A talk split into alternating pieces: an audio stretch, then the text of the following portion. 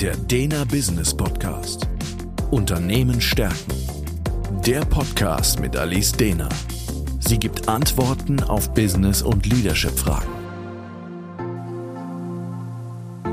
Herzlich willkommen zum Dena Business Podcast. Mein Name ist Alice Dehner und heute beschäftige ich mich mit der dauernden Angst, es könnte etwas durchrutschen. Der Status quo. Die meisten führen in irgendeiner Form To-Do-Listen. Mal hier ein bisschen, mal dort ein bisschen. Ich finde es immer wieder erstaunlich, wie viele Manager auf wirklich hohen Ebenen aber eben nicht konsequent sind da drin. Selbstmanagement wird in Ausbildungen an der Uni meistens nicht vermittelt. Deswegen wurschteln sich viele selbst durch und schaffen sich ein mäßig oder gut funktionierendes System, viele aber scheitern daran. Die Auswirkungen wiederum können fatal sein. Denn gibt es kein gutes System, Aufgaben zu verwalten, wird eben dafür meistens der Kopf genutzt. Der ist dafür aber überhaupt nicht gemacht. Unser Gehirn ist im Prinzip auch ähnlich aufgebaut wie ein Rechner. Und entsprechend haben wir eben auch im Gehirn eine Art Arbeitsspeicher. Und wenn der Arbeitsspeicher voll ist mit Aufgaben, die ich mir dauernd wieder vorsage, dass ich sie zu tun habe, ist der Arbeitsspeicher belegt. Und dann habe ich relativ wenig Kapazitäten, mich den inhaltlichen Problemlösungen zu widmen. Manchmal rutschen mir aber dann die Dinge auch durch, weil eben mein Kopf zu sehr mit Lösungen und was weiß ich wie beschäftigt ist. Und wenn dann der Denkprozess runterfährt, und das ist eben nachts der Fall, dann schreckt man plötzlich im Schlaf hoch und denkt so, oh mein Gott, ich habe das und das vergessen. Wenn man Glück hat, kann man wieder einschlafen. Der nächste Tag hat ja aber wieder seine Tücken und den stressigen Alltag und, und, und. Und die Aufgabe ist wieder vergessen, um dann sich in der nächsten Nacht wieder zu melden. Und all das führt dann zu wirklich einer Menge Stress. Der Ansatz. Systemische Coaches oder Berater stellen gern die Frage nach Unterschieden.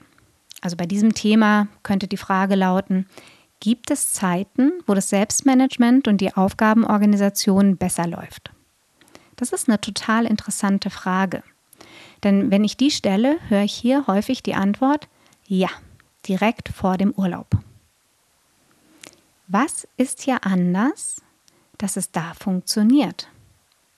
Was für gewöhnlich anders ist, ist, dass ein kurzfristiges System gefunden wird, in dem alle Aufgaben, die bis zum Urlaub abgearbeitet sein müssen, notiert werden.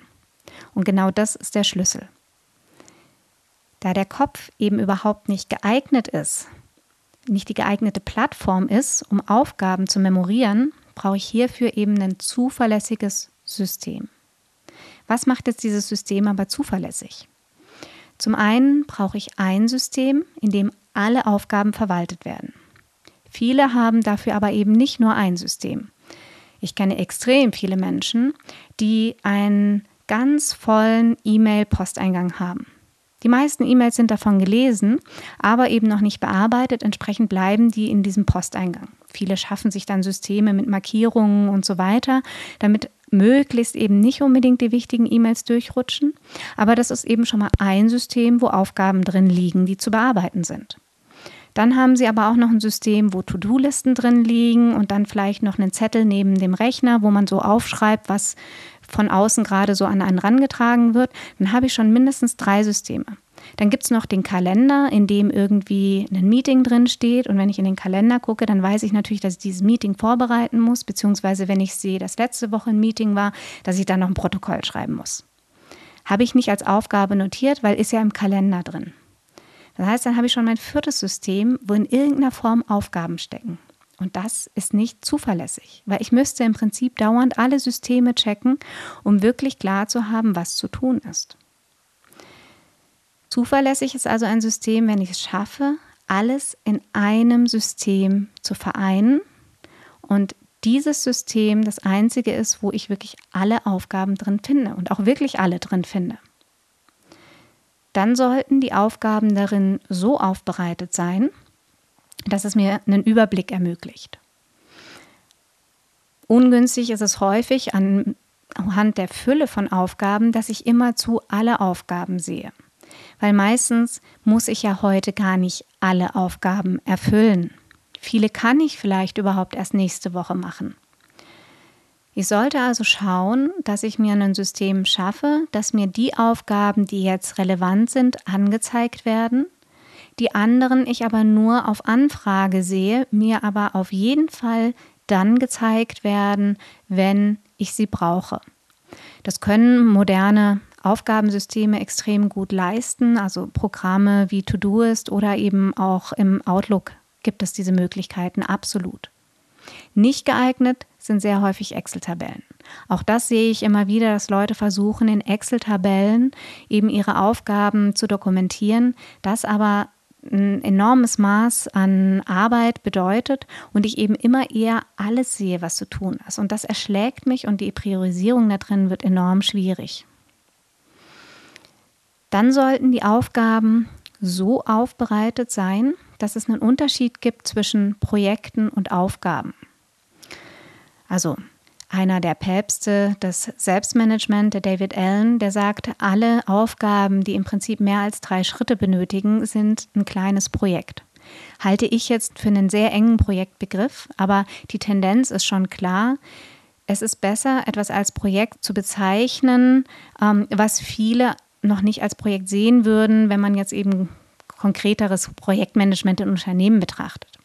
Aber eben Aufgaben, die mehrere Schritte brauchen, sollten auch als solche kenntlich sein, weil nicht selten schreiben wir dann einfach nur die Überschrift des Projektes.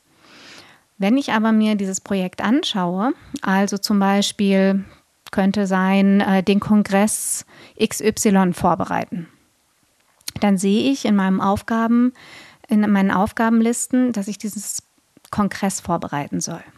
Was es aber genau bedeutet, weiß ich nicht. Im Zweifel mache ich mir kurz Gedanken, könnte ich das jetzt tun? Also muss ich mich kurz reindenken, was bedeutet das jetzt eigentlich Kongress XY vorbereiten? Bedeutet das, dass ich meine Reise buchen muss? Bedeutet das, dass ich mich um Hotel kümmern muss? Bedeutet das vielleicht auch eine inhaltliche Vorbereitung? Bedeutet das, dass ich Meetings organisieren sollte, weil es dort wichtige Menschen gibt, die ich auf diesem Kongress unbedingt treffen möchte? Was auch immer. Das steht nicht drin. Ich denke mich also kurz rein, merke, wie viele Schritte es sind und lasse es wieder. Das führt zu diesem klassischen Prokrastinieren. Das nächste Mal, wenn ich die Aufgabe sehe, denke ich mich wieder von vorne rein. Das verbraucht unheimlich viel Zeit.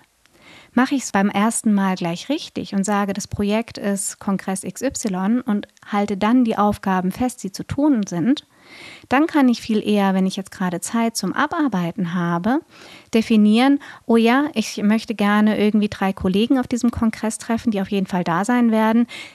Dann schreibe ich die doch eben mal an. Dann hat man eine Teilaufgabe erledigt, muss ich aber nicht jedes Mal in den ganzen Wust reindenken, was das eigentlich alles bedeutet. Das heißt, wenn ich solche Projekte definiert habe, lohnt es immer wieder, die Projekte in klare Arbeitsschritte zu teilen, um dann in so einer Abarbeitungsphase, das heißt, wenn ich jetzt wirklich im täglichen Doing bin, diese Aufgaben so klar definiert sind, dass ich sofort weiß, was zu tun ist. Damit das System zuverlässig ist, sollten auch delegierte Aufgaben nachhaltbar sein. Das heißt, ich sollte auch eine Möglichkeit haben, im allerbesten Fall anderen Aufgaben darüber zu delegieren und auf Knopfdruck sehen zu können, welche davon zum Beispiel schon erledigt sind. Ich weiß dann, welche habe ich bereits delegiert und wie ist eventuell der Stand dieser Aufgabe. Und dann sollte es natürlich ein System sein, das in seiner Verwaltung nicht völlig überbordend ist. Weil ich höre immer wieder diese Sorge, so, boah, wenn ich mir so ein System schaffe, dann bin ich ja nur noch damit beschäftigt, mich selbst zu verwalten und komme überhaupt nicht mehr zum Arbeiten. Ja, das sollte es natürlich nicht sein. Ich sollte versuchen, ein System zu finden, was in seiner Verwaltung nicht zu komplex ist, sodass es zu viel Zeit braucht, sondern mir wirklich dieses sichere System schafft, dass ich dann meine restliche Zeit entspannt arbeiten kann. Generell gibt es bei solchen Systemen einen großen Unterschied zwischen To-Do-Listen oder so einem Kanban-System.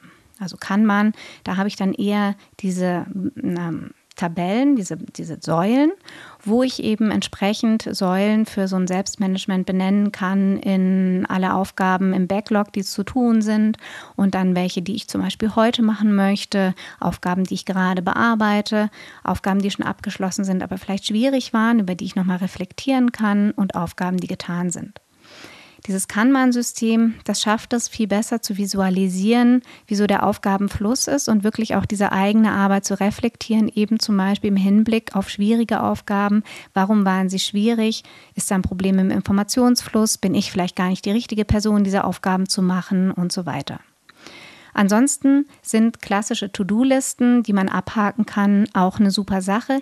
Ich denke, das ist einfach wirklich ein persönliches Befinden, welches Konzept man lieber mag, ob eher dieses visuelle Konzept oder eher diese klassischen Abhaklisten. Die Lösung. Generell, um den Stress eben runterzufahren, haben wir jetzt gesehen, ist ein zuverlässiges Aufgabenverwaltungssystem wichtig. Und aller Anfang ist schwer. Das heißt, wenn ich so ein ähm, System etablieren will, dann brauche ich natürlich erstmal mehr Zeit, um mich zu managen und das ganze Thema zu etablieren. Und dafür sollte ich mir erstmal Zeit nehmen. Und wichtig ist schon bei der Erarbeitung des Systems, aber auch später bei der Abarbeitung die sogenannte Drei-Minuten-Regel. Weil natürlich wird so ein System völlig überbordend, wenn ich alles immer erstmal da drin verarbeite und dann die Aufgabenbearbeitung gerade mal irgendwie 30 Sekunden gebraucht hätte.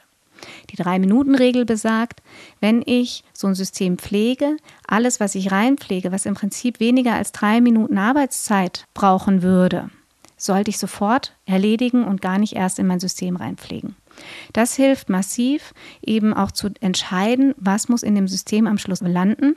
Und alles, was weniger als drei Minuten dauert, sollte ich, anstatt ins System reinzupflegen, sofort erledigen. Dann sollte ich unbedingt gucken, wo sind überall meine Eingangskörbe? Wo überall stecken eigentlich bei mir Aufgaben drin und wie schaffe ich es, die zu sammeln? Und da sollte man wirklich schauen. Also ich habe vorhin schon genannt, es ist der Kalender, es ist äh, meistens das E-Mail-Eingangsprogramm, dann sind es oft ähm, Chatverläufe, äh, manchmal auch die Mailbox auf dem Telefon, dann noch ein Fresszettel, den man neben dem Rechner liegen hat und so weiter. Das heißt wirklich zu schauen, wo landen eigentlich immer meine Aufgaben und wie kann ich diese Eingangskörbe reduzieren? Wie kann ich schaffen, dass es weniger sind? Wie kann ich schaffen, dass die Aufgaben schneller in meinem zuverlässigen System landen, außer halt denen, die weniger als drei Minuten Arbeitszeit brauchen? Und wenn ich das einmal etabliert habe, das System, sollte ich auch bei der Bearbeitung unbedingt bei dieser Drei-Minuten-Regel bleiben. Und ich sollte mir immer wieder Gedanken darüber machen, wann will ich die Eingangskörbe eigentlich lernen ich sollte es nicht permanent tun, weil dann bin ich wieder nur mit der Verwaltung an Aufgaben beschäftigt, sondern zum Beispiel den Eingang E-Mails nur vielleicht drei, vier Mal am Tag anschauen und dann aber die E-Mails beantworten, die weniger als drei Minuten brauchen und alle anderen in irgendeiner Form zu Aufgaben verwandeln. Und hier gilt es wirklich eine gute Routine zu etablieren, sodass dieses System zuverlässig ist und vor allem auch zuverlässig bleibt dann kann man den eigenen Stress in einer guten Selbstverwaltung, einem guten Selbstmanagement massiv reduzieren. Der Dena Business Podcast Unternehmen stärken ist der Führungskräfteimpuls und Management-Input mit Gedanken für die Zukunft. Für weitere Informationen und Fragen finden Sie uns im Internet unter www.dena.academy.